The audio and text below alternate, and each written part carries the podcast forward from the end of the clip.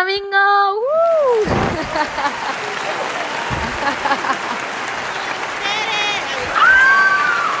Un grito a los hombres. Ah, no hay. No vinieron. No vinieron. Pues desde sus casas griten, chavos. Oigan, pues esta vez les vamos a hablar de un tema que quizá eh, no suene tan sexy, ¿no? Al principio, pero creo que es necesario, importante y les va a servir muchísimo. Entonces, la neta, creo que al final es una gran herramienta y es el pensamiento crítico. Entonces, para hablar un poquito de pensamiento crítico, vamos a, les voy a platicar antes que nada la importancia de esto y por qué decidimos incluir esto en, en esta temporada. La verdad es que, como vamos a ver a lo largo de este episodio, hay muchísima desinformación y tenemos que generar esta forma nueva de cuestionarnos. Ese es el pensamiento crítico básicamente, es cuestionar la información que recibimos y este y investigar, ser un poco más curiosos eh, no quedarnos con lo que nos dicen, sino ir un poquito más allá. Y eso también es buenísimo porque aparte de que te da nuevas herramientas y, nuevos conocimientos, aparte de lo que estás recibiendo, a veces incluso puede crear o fomentar la creación de respuestas a a preguntas que nadie se había hecho antes, ¿no?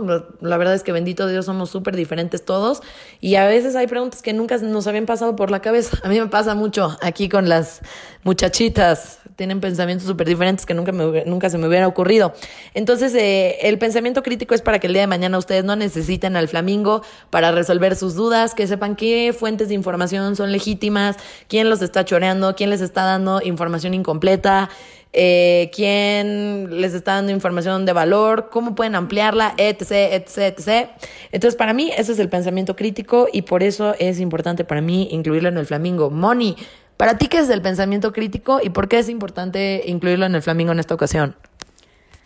Ok, para mí el pensamiento crítico es ir viendo qué funciona para ti más en cuestión de psicología y sexología es bien importante ver que no todo nos aplica, ¿no? El estudiar al ser humano siempre es súper subjetivo. Entonces, ver, uno, de dónde obtienes la información, porque luego obtienes la información de videos súper dramáticos con música melodramática, eso significa que están exagerando las cosas, no les hagas caso.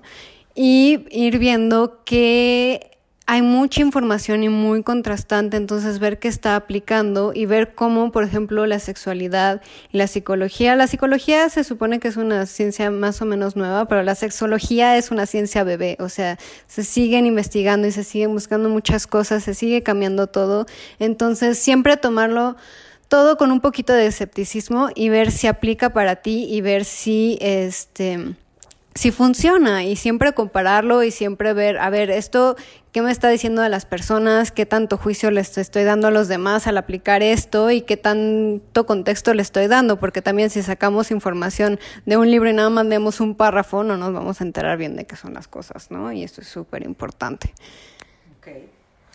¿Qué tranza? Yo soy Ana Julia, por si, para que me ubiquen mi voz, eh, soy la que habla como vato. En fin, este, si me buscan en redes también parezco vato, pero hey, no soy vato. Bueno, en fin, lo que les quiero decir.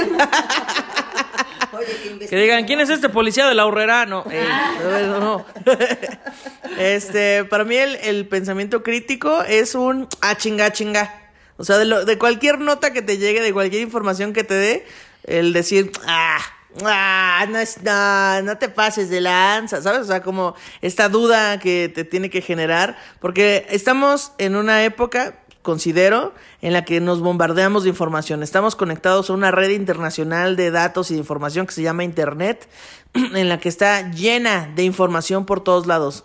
Yo tengo una frase que dice, es de mala educación preguntar algo que puedes encontrar en Google. O sea, la neta, hay un montón de información en Google, pero hay que ser muy, este, muy cuidadoso con esas, eh, con esa, con esa información, porque de repente salen fake news y salen, como dices, videos melodramáticos eh, y salen un montón de información eh, exagerada o, o mentira o así. Entonces creo que pues informarse de varias fuentes y yo creo que la diversidad de la información y de las fuentes es lo que te va a generar un, pensamiento crítico, considero. Pero pues miren, a mí no me hagan caso, yo nada más cuento chistes. Hola, ¿cómo están? Gracias por escucharnos en este nuevo episodio. Yo soy Diana Meraz y para mí el pensamiento crítico, pues básicamente es el uso de tu cerebro, ¿no? Porque Dios te dio un cerebro o un, no sé, diosa te dio un cerebro, un ser, o sea, tienes un cerebro y ese cerebro tiene que funcionar. Y esto es lo que te hace dudar, parte, de, siento yo, que de ser hombre o ser humano es, pues, dudar pensar y pues también estar a las vivas. El pensamiento crítico se me hace que también es estar a las vivas, güey. Ay, chinga, no me chamaques, por ahí no se despacha, manito. No, a mí se me hace que estás mintiendo. No sé, como que es también esta parte del instinto, ¿sabes? O sea, de que te, cuando alguien te está diciendo algo que dices, este cabrón me está choreando, no, eso no es cierto. Para mí ese es como el pensamiento crítico y también digo, eh, abonando a lo que dijo Ana Julia ahorita. ¿Qué tal el abonando, güey? Qué chingona Abonando. Claro, abonando a lo que dijo Ana Julia. Sí, está, yo siento que estamos que pasamos de una época, bueno, cuando yo era más, más, más baby, eh, había muy poca información y la información no era tan fácil obtenerla. O sea, tenías que ir a una biblioteca, buscar un libro, a ver si ese libro existía en México. Ahorita, pues que falta un libro en Amazon, ¿no? Que si no sé qué, que en Google. Entonces hay tanta información ahora que el chiste es desmenuzar y saber qué información realmente, o sea, a qué obedece, por qué me está diciendo esto. Y mm, hay una frase que me gusta mucho que me dijo mi hermano. Dijo, para hablar de ciertos temas hay que pagar un boleto. Es investigar de esos temas. O sea, si vas a hablar de este tema, pues tienes que investigar, ¿no? Y ver qué hay de información para poder hablar de ese tema. Y ese es el boleto que hay que pagar si uno quiere hablar de cosas. Totalmente, me encanta. Y pues la verdad también podemos decirles un poquito también qué no es el pensamiento crítico, ¿no? O sea, porque también a veces se confunde el pensamiento crítico con criticar a lo güey. Y eso no es, chavos, eso no es. Armarla de pedo no es, güey. Ya sabes, ¿no? O sea, eso no es. El pensamiento crítico no es como estar como predispuestos y nada más armarla de pedo por armarla de pedo. O sea, como dijo Diana, tienen que, o sea, utilizar su cerebro, ¿no? Echar a andar a esas neuronas, aunque se las haya entronado el fin de semana, con las que queden, güey.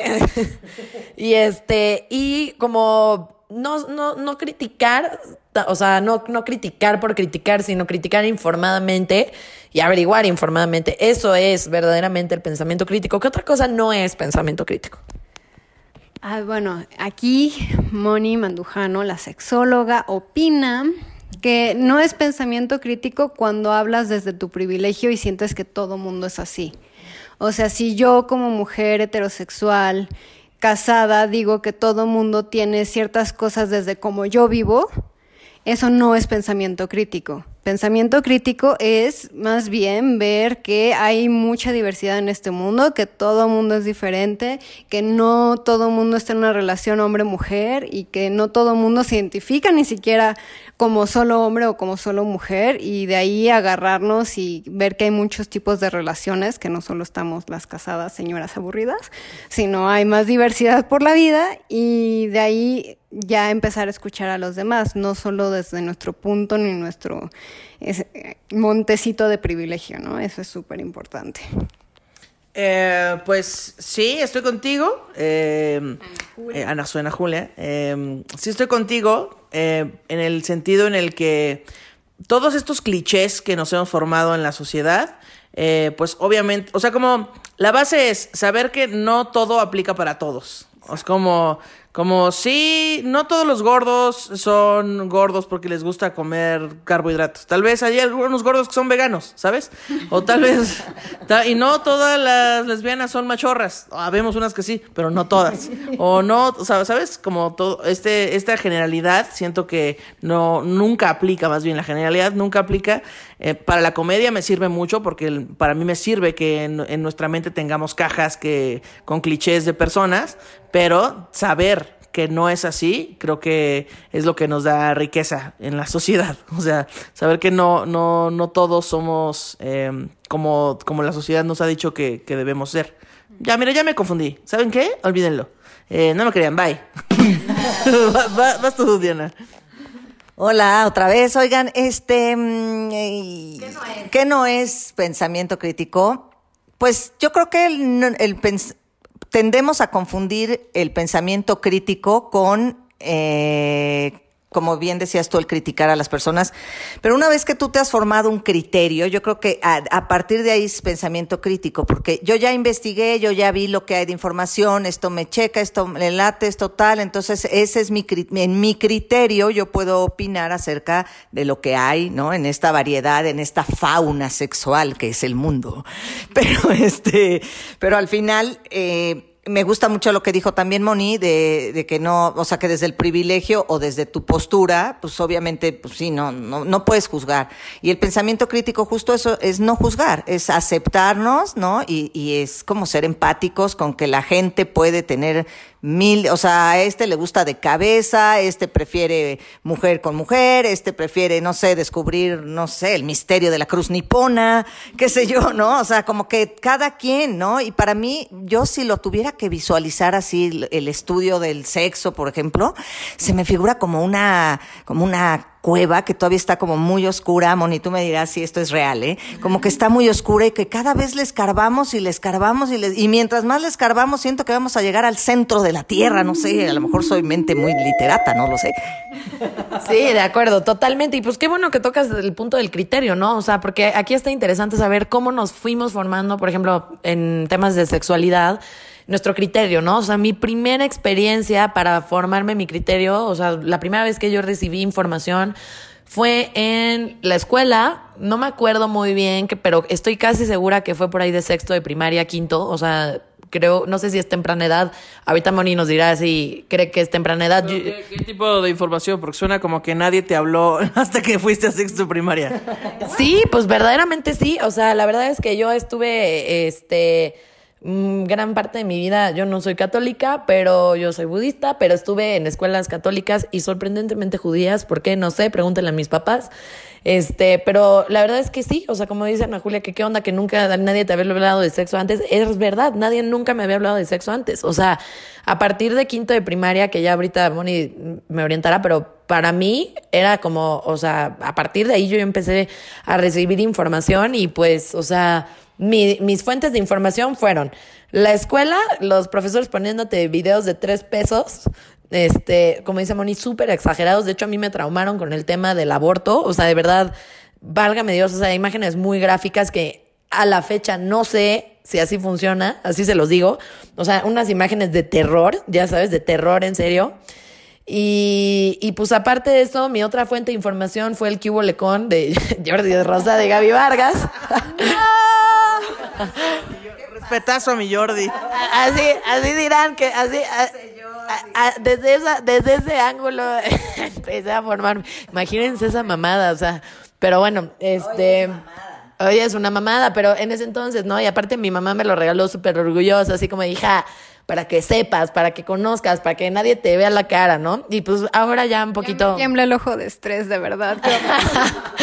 sí, pues ya ahora más grande y todo, hasta me di cuenta que ni, ni Jordi ni Gaby, que son tipazos y lo que sea, pero nadie de ellos estudió sexología, ni ginecología, ni absolutamente nada que los legitime para haber escrito un libro sobre, sobre sexo. No sé cómo pasó, la neta. Dios, muy divertido, pero, pero bueno, este, y pues sí, o sea, la verdad creo que muchos que nos están escuchando se identifican con esto, es la verdad, así fue mi primera experiencia y a mí nadie me explicó qué pex, o sea, con nada, ¿no? Ni con la regla, ni con tu primera vez, ni con el embarazo, o sea, con nada, literal, yo empecé así, a ciegas, literal. Esa fue mi primera experiencia y así fue como comencé con mi criterio. Posteriormente ya la verdad, fíjate, Monique, la neta, yo antes de entrar a este tema del podcast, yo siga súper ignorante. O sea, mis fuentes de información eran Pornhub, YouPorn, este.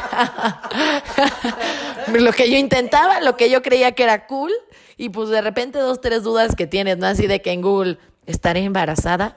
¿Cómo evitar el embarazo? Ya sabes, o sea, si, si beso a alguien me embarazo, así. Sí, sí, sí, o sea, realmente mi educación sexual toda la vida fue muy pobre hasta que empecé a armar este podcast y ya empecé a leer mucha más bibliografía eh, distinta, también otros libros que no me gustaron, que luego lo platicamos, este, pero pues sí, muy pobre y muy cierto y creo que muchas personas se pueden identificar con esto.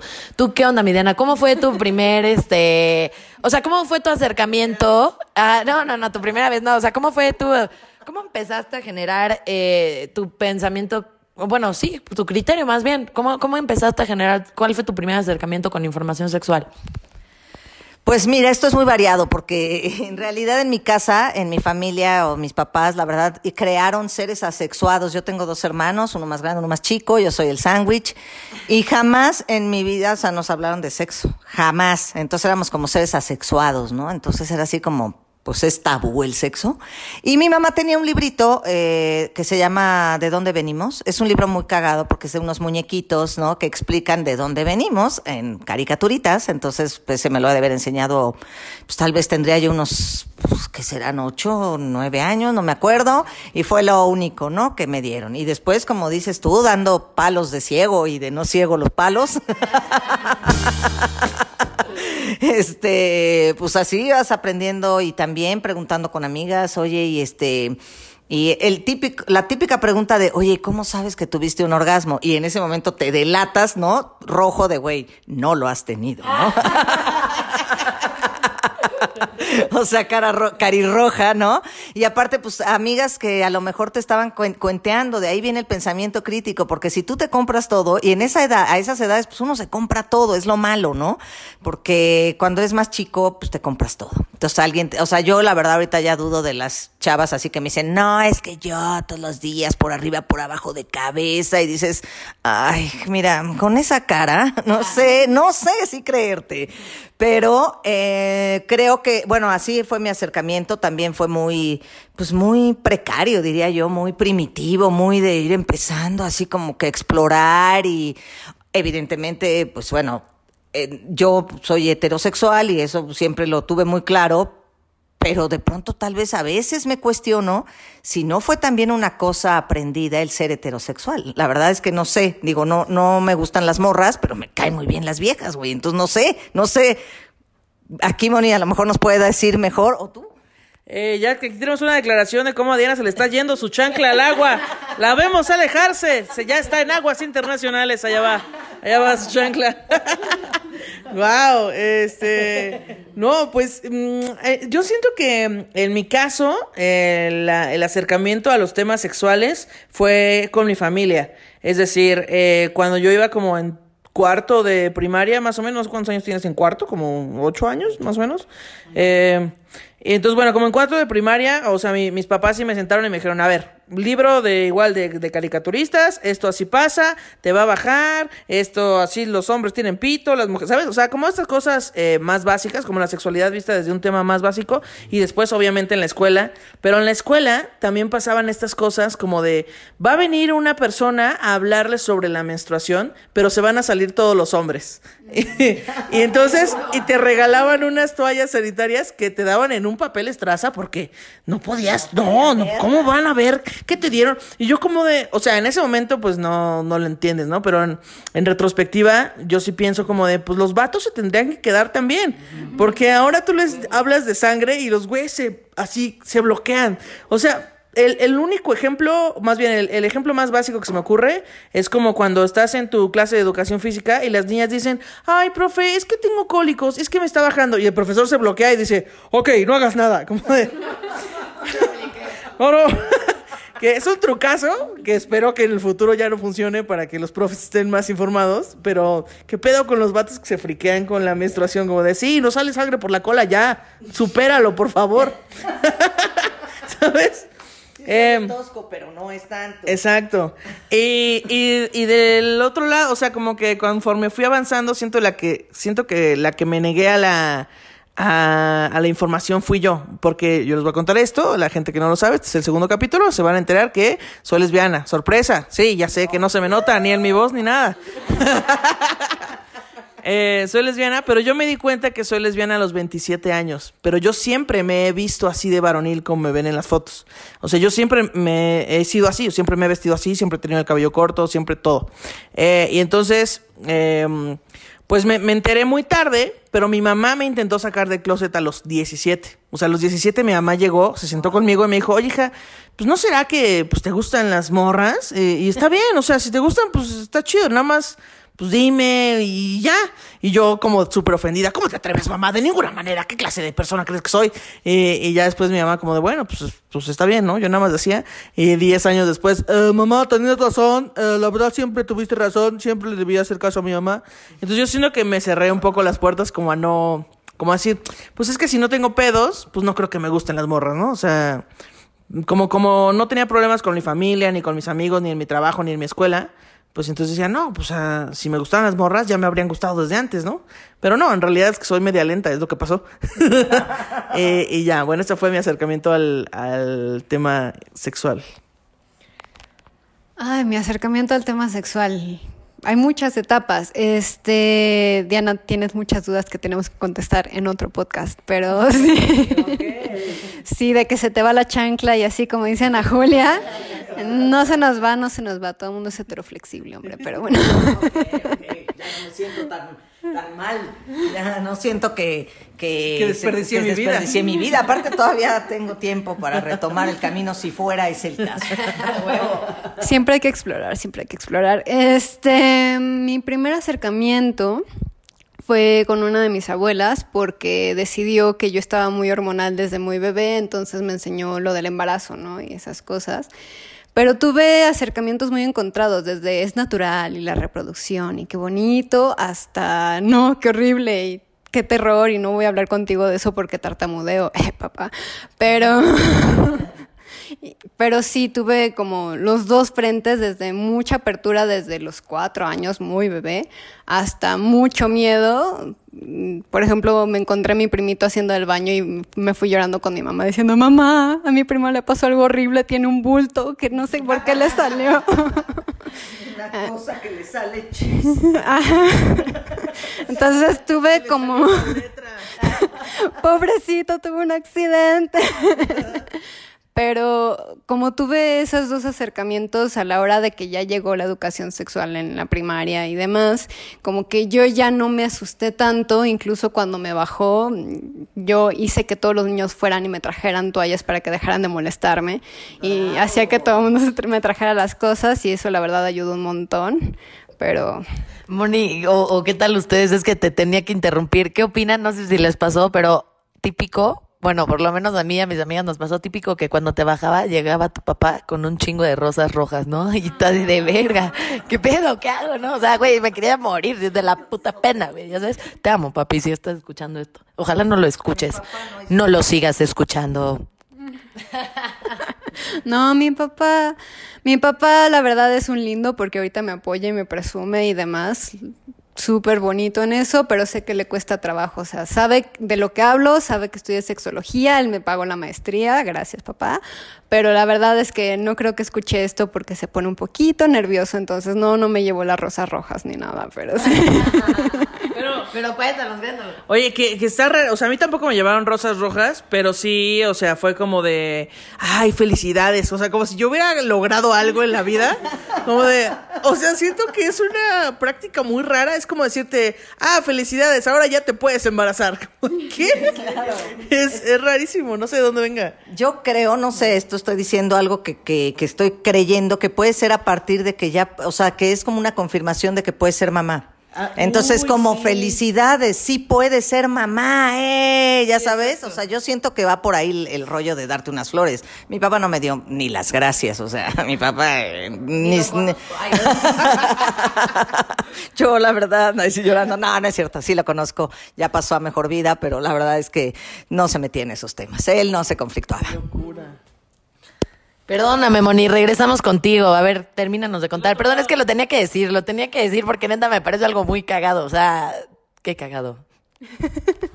No, sí, la verdad es que... Y de hecho es bueno que sea cagado, porque así nos da chance de hablarlo, porque si no, de por sí es tabú, si no lo hiciéramos cagado, no hablaríamos de ello. Pero bueno, después en la primaria, educación sexual, mis papás me metieron un curso fuera de horario de clase para aprender educación sexual y hasta nos hicieron hacer un chiste sexual y demás. Este, sí, hasta eso bastante adelantado. Pero, por ejemplo, secundaria y prepa sí fue miedo de te vas a embarazar, vas a abortar, eh, todo te vas a ir al infierno y te vas a desangrar mientras te vas al infierno y cosas así.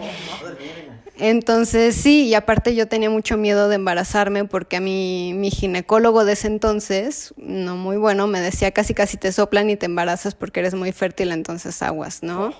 Y la verdad, gracias a eso, gracias a ese miedo de no me quiero embarazar, empecé a investigar todo sobre métodos anticonceptivos y de ahí empecé a ver que, ah, el sexo no es tan malo y si investigas no da tanto miedo, ¿no? Entonces sí, fue mi acercamiento. Pues qué cagado, ¿no? La verdad es que creo que el día de mañana que tengamos, si es que algún día lo tenemos un hijo o una hija, va a ser totalmente diferente la forma en la que van a recibir la información. Bendito Dios, la verdad, porque creo que eso también puede prevenir muchos accidentes, muchas cosas.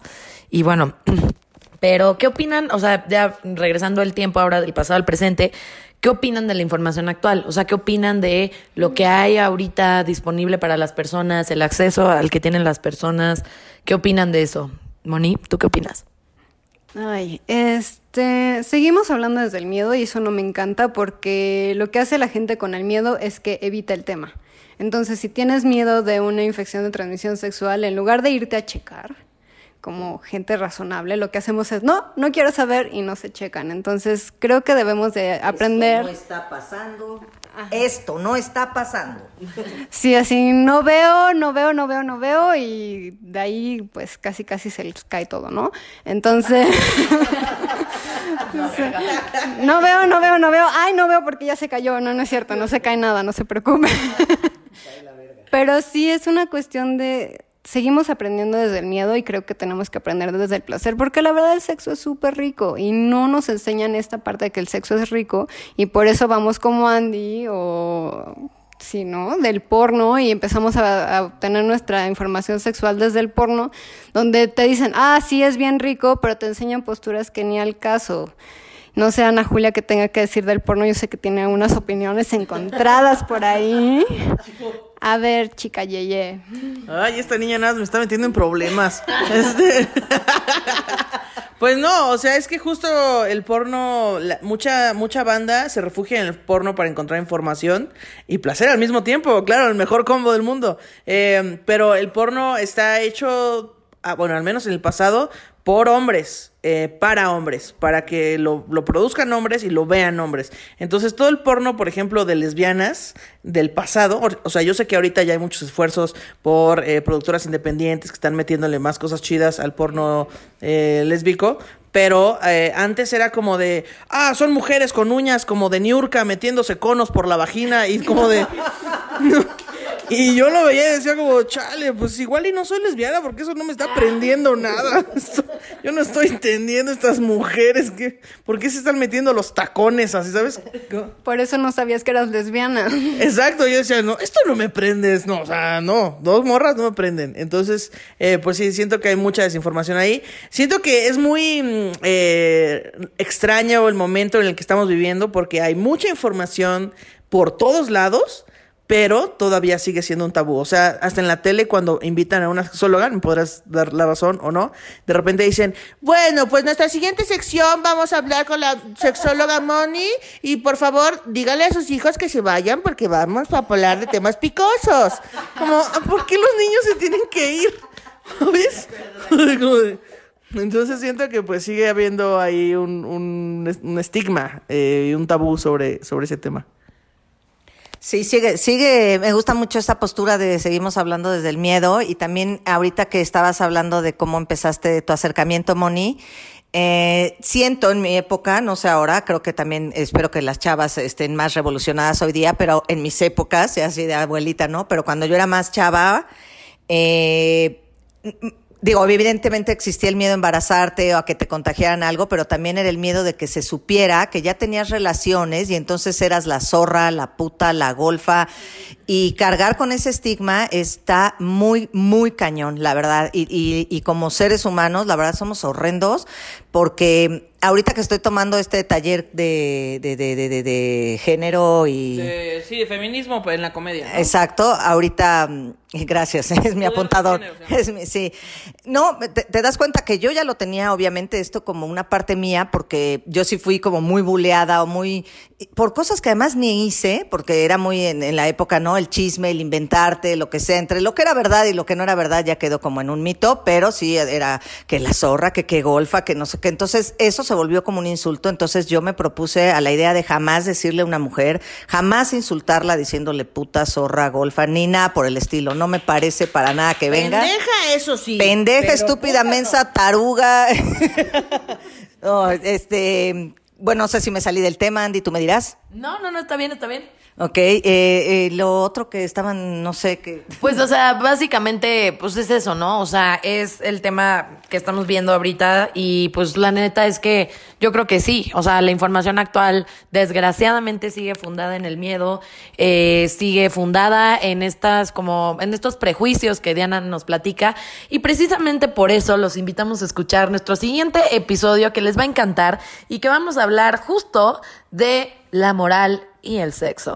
Así que les va a encantar, pero antes de, irnos, les vamos a pasar unos tips de cómo pueden mejorar la búsqueda de información y de cómo pueden generar un pensamiento crítico. Son tips súper breves y que esperamos les sirvan. Número uno de parte de Andy Pandy. Pues que escuchen al Red Flamingo, por supuesto. qué original, qué original. Este, y pero de fuera de broma, la neta sí, chequen el Instagram de Moni porque tiene muchísimos talleres súper cool y mucha información. O sea, Mónica todo el tiempo está posteando información y aparte súper actualizada y tiene ah, en sus eh, highlights de Instagram Story también muchísima información que pueden empezar por ahí para generar curiosidad y pensamiento crítico. Tú, mi Moni, ¿qué recomiendas? ¿Qué tips le das a la audiencia? Yo recomiendo más que nada que vean la información de dónde viene, o sea, quién les está diciendo esta información. Si es alguien como yo que tiene licenciatura en psicología y una maestría en sexología clínica y terapia de pareja, etcétera, etcétera, etcétera. Bueno, dices, bueno, a lo mejor estudió tanto que ha de saber lo que dice, ¿no? Sino también que vean fuentes oficiales de organizaciones que se dedican a propagar la salud o de noticieros que no se van a arriesgar en quemarse en poner información falsa, ¿no? Por ejemplo, el World Association of Sexual Health, que es WAS, así W-A-S, eh, tiene información súper importante sobre salud sexual y derechos sexuales, entonces la recomiendo un montón. O eh, nos vamos directo a la ONU, que está la UNFPA, UNFPA, que es el Fondo de Población de las Naciones Unidas, que también es súper importante la información que está poniendo porque es a favor de los derechos y con información correcta y actualizada porque tienen un montón de gente fregona dedicándose a investigar. No sé, Ana Julia, ¿tú qué tips nos puedas dar? Eh, yo no puedo pronunciar la mayoría de las cosas que dijiste, pero eh, por favor vayan a las fuentes confiables. Y mi tip sería, eh, cuestionense todo. O sea, que la curiosidad sea el móvil que los hace llegar a la información.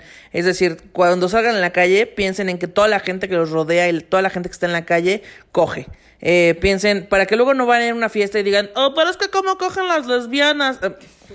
O sea, traten de cuestionarse, infórmense. También la gente en silla de ruedas coge, también la gente con parálisis cerebral, también la gente trans, toda la banda. Hay un montón de, formas de conectar y de vincular en el sexo. Entonces creo que pues cuestionarse es un gran paso. Eh, ¿Dónde pueden encontrar información oficial, eh, mi querida Moni? Por ejemplo, se pueden ir a la Organización Internacional de LGBT, que esa asocia mucha gente de la comunidad LGBT, los trans, eh, las lesbianas, los gays, los intersexuales, que ese es otro tema muy interesante. Este, o si no, ir también, por ejemplo, a todas las asocia asociaciones que tenemos curiosidad, por ejemplo, las personas con, con capacidades diferentes tienen su asociación y hablan mucho a favor de los derechos sexuales, que son súper importantes, y todas las edades cogen, eso es súper importante también excepto los menores de edad. No se cojan menores de edad. Muchas gracias. Oye, bueno, mi tip eh, básicamente es que pues, si les da pena ir con sus papás o les da pena hablar con sus amigas libremente, porque también creo que se vale, o sea, hay mucho esta creencia de que con tus amigas tienes que abrirte de capa y contarle todo lo que estás haciendo. La verdad creo que no, creo que hay gente que no le gusta eso y mujeres, hombres que no les gusta compartir sus cosas, pero en el caso de las mujeres yo les recomendaría que vayan con un ginecólogo, por ejemplo, digo, mi hermano es uroginecólogo, es top ten de uri, uroginecólogos, quiere decir que tiene la especialidad en urología y la especialidad en ginecología, o sea, evidentemente solo atiende mujeres, no se apunten los hombres.